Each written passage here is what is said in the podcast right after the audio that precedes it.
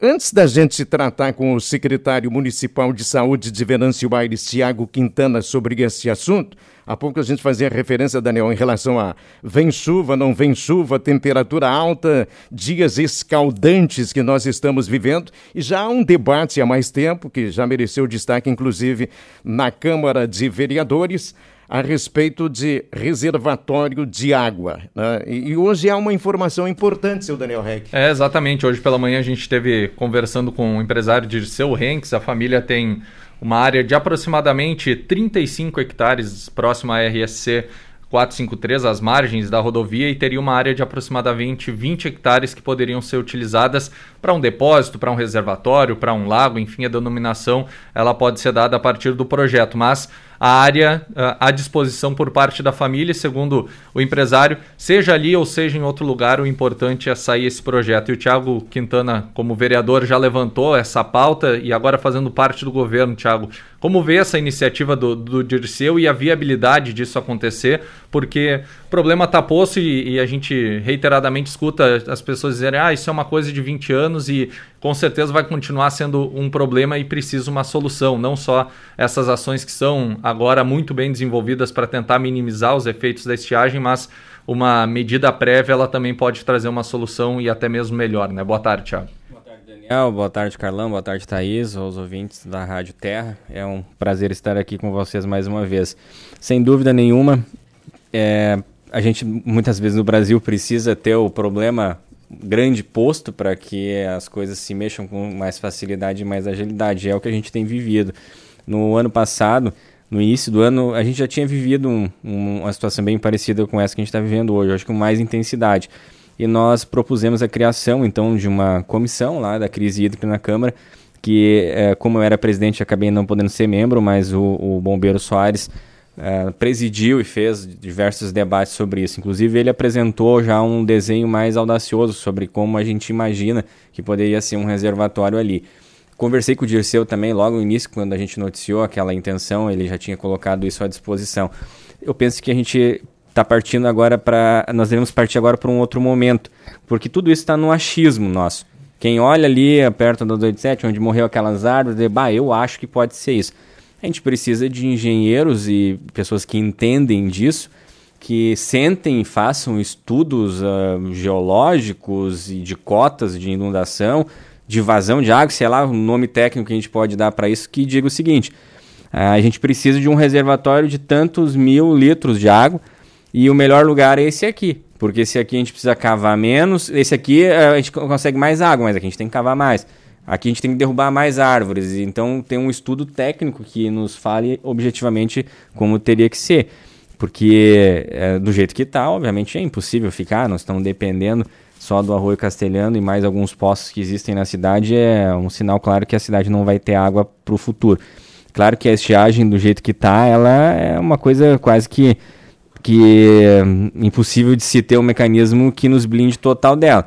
Santa Cruz tem o Lago Dourado famoso mas uh, se continuar assim, eles têm mais 14 dias de, de água assim sem ter um racionamento. Mas eles ganharam 14 dias. Se nós tivéssemos um reservatório, ou daqui a pouco, ao invés de um grande, a gente possa pensar num sistema de reservatórios menores, né, num lugar mais alto da, que a cota aqui da, da cidade, que o nível, que poderia ser um fator uh, que baratearia. Tudo isso assim a gente fala como não sendo engenheiro, parece que é fácil falar isso, né? Mas é, é caindo de maduro. Um dos motivos que o prefeito também não quis assinar, que a gente também conversou em não assinar aquele aditivo com a Corsan, é que eles não previam objetivamente um, um ponto de captação estável. Esse é o termo técnico que a gente tem que dizer. Um ponto de captação estável. E o castelhano hoje, por mais que eles queiram falar uma vez em fazer mini barragens ali, isso não vai ser um ponto de captação estável que a gente vai ter. Isso não precisa ser engenheiro para dar opinião, né, nesse caso. Então nós precisamos aprofundar muito nessa questão. É, o fato é que a gente deve louvar a, a iniciativa de, já haver a, a, a doação né, por parte de alguém que está. Não, e mais, Carlão, ele pode ser compensado, e essa é a minha opinião, porque nós temos que preservar a propriedade. Essa propriedade que ele tem não foi de graça. Então, o que, que eu digo de compensar? O próprio Dirceu, como foi dito, ele é um, um investidor que trabalha com, no ramo imobiliário. Toda vez que ele faz um loteamento, já, não, já um exemplo de parceria que foi feito com ele. Ele, ele tem que deixar uma área verde e se nós olharmos na cidade, todo loteamento que teve tem uma área verde, uma área institucional. que se não é usada pela comunidade, vira brejo. Então não tem sentido, às vezes, ter dentro da cidade. É melhor a gente concentrar em áreas que possam ser preservadas. Que é um exemplo de parceria que foi feito com ele, uma compensação lá na, na, na Cachoeira, veio de Noivo, que ele comprou a área e doou para um parque. Oh, muito útil isso. Isso também eu acho que é justo que, se caso decidirem, uh, tecnicamente por ser mais viável em cima da área dele, se não for na área dele, vai ser de outra pessoa. Porque todas essas áreas perto do Castelhano vai, tem, tem donos. Então tem que ser desapropriado, tem que haver uma compensação. Então, que no caso dele é mais fácil de compensar porque ele é um, ele é um empreendedor do ramo imobiliário, poderia, em vez de ele deixar dentro dos seus loteamentos, fazer uma compensação lá. Mas é, é com certeza tem que ser feito isso. A gente segue acompanhando isso muito Até, de perto, desculpa, né? Desculpa também, mais uma vez, olha só como é. Daí tu pensa assim, ah, mas um lago perto do Castelhano interrompeu o curso do Castelhano, danos ambientais irreparáveis ou incalculáveis.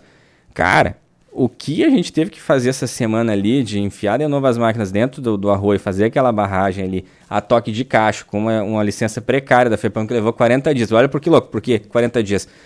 Se a gente tivesse barrado antes, ia ter mais água, só que não podia fazer porque eles não tinham liberado.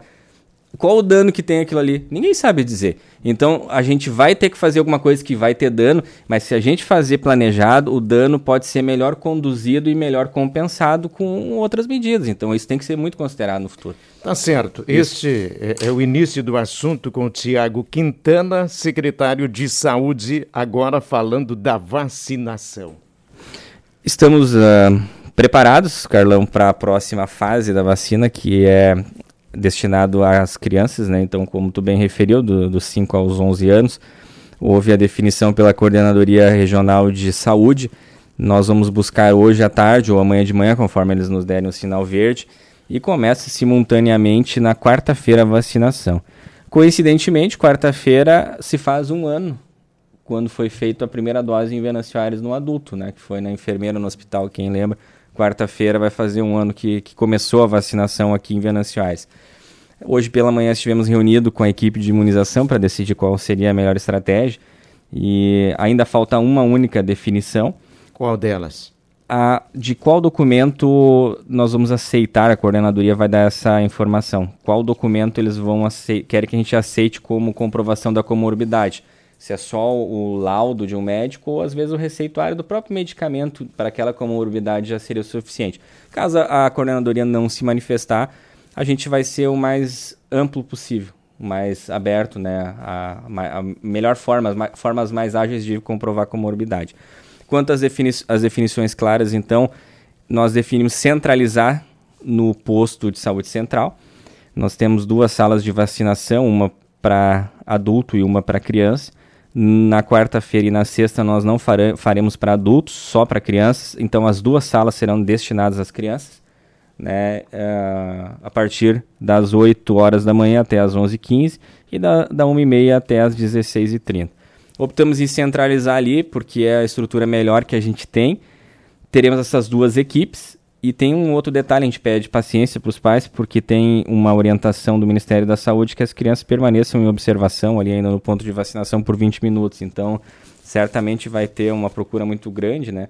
São 300 doses iniciais que vêm para Venâncio, o público estimado para essa faixa etária é de 5 mil crianças em Venâncio que poderiam se vacinar.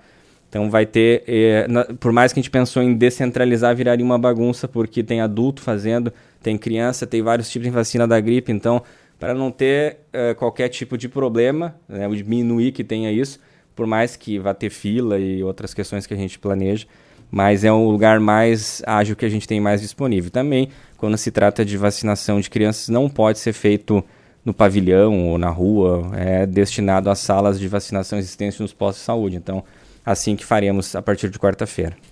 Secretário, ainda uh, falando né, sobre a gente traz a vacinação, claro que é muito importante, estão, as famílias muitas estão aguardando, né? Mas um outro assunto que tem repercutido nos últimos dias, inclusive hoje, é a questão da UPA, né? Na quinta-feira passada, hoje pela manhã, inclusive a Letícia, nossa colega editora da Folha do Mate, ela conversou com a coordenação da UPA e na quinta-feira passada a UPA bateu o recorde da sua história no número de atendimentos foram 303, então dobrou a capacidade que é de 150 atendimentos, né? E hoje pela manhã, enquanto ela conversava, no telefone 11:15 por volta das 11:15 eram 61 pessoas esperando por atendimento. Nós tivemos a informação de que são cerca de 30 atendimentos por hora lá na UPA. o que vocês pensam em fazer para ajudar a desafogar também os atendimentos lá e usar o hospital de alguma forma? Qual é a estratégia que vocês estão pensando em relação a isso? Todas as possíveis, né? Lembrando que o que nós estamos vendo nesse momento é uma fotografia, justamente pelo alto número de contaminados pela Covid. 50% dos atendimentos na UPA estão tendo sintomas respiratórios e isso sobrecarrega. Em relação a alternativas, ah, inclusive está aqui na mão, o controle interno pediu uma complementação, nós estamos mandando para a Câmara a contratação de sete médicos de atenção básica, contratação emergencial, ainda passa por mais uma análise do controle interno, mas deve ir para a Câmara essa semana. Lembrando que nós ter autorização, o dinheiro não nos garante que a gente vai ter os profissionais, tá? Como alternativa a outra alternativa, que é a questão da contratação direta pela prefeitura. Nós temos amanhã pela manhã uma reunião com a Univates para estreitar outras demandas e uma das principais é uma terceirização de hora médica na rede de atenção básica. Por que, que eu estou te dando essa resposta meio que invertida? Na teoria, muito dessa sobrecarga que existe na UPA hoje é pela nossa insuficiência de profissionais na rede de atenção básica. As pessoas não conseguem no posto, vão ir para a UPA como alternativa. Isso é inegável.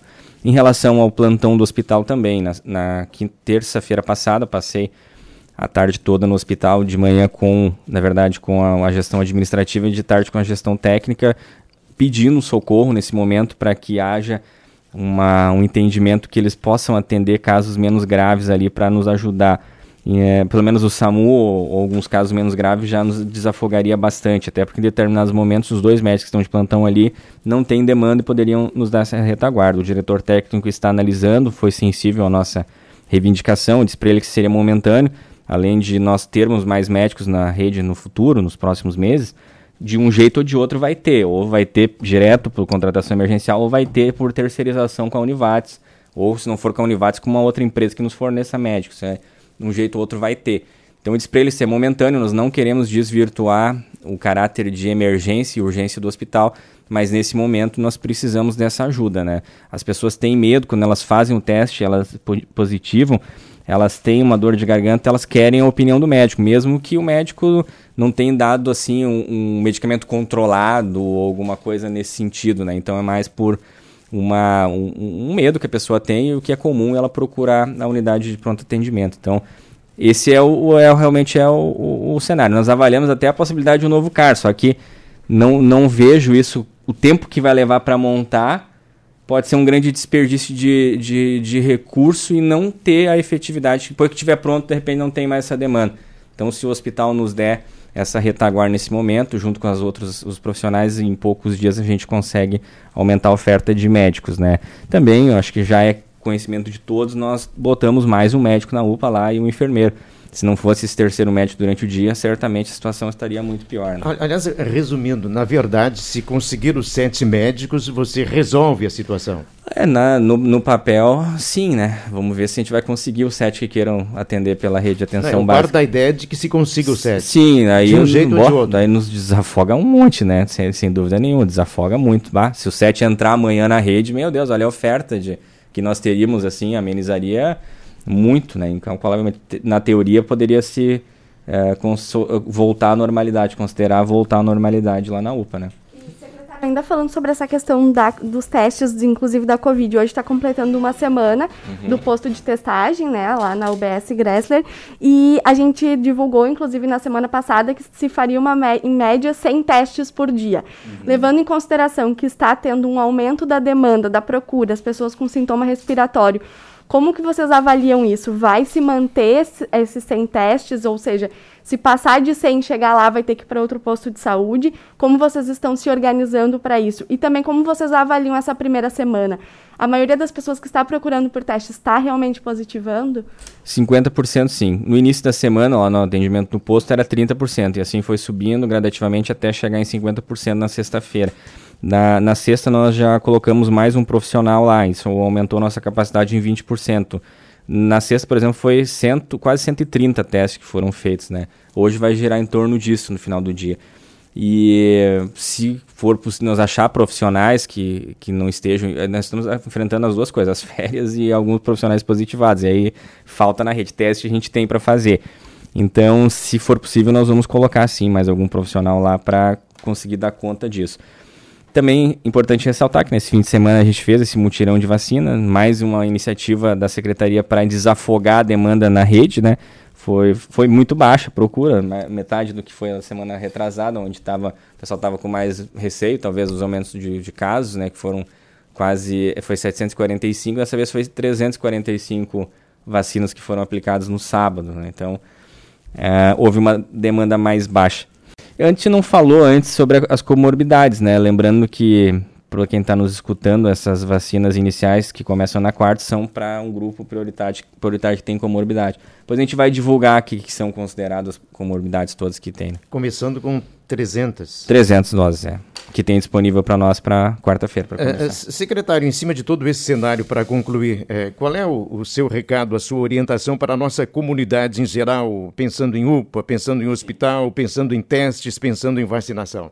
Que dê prioridade para a vacina, se cuide na medida do possível, não fiquem em pânico ou, ou neurose, usem a máscara na maior quantidade do tempo que é possível.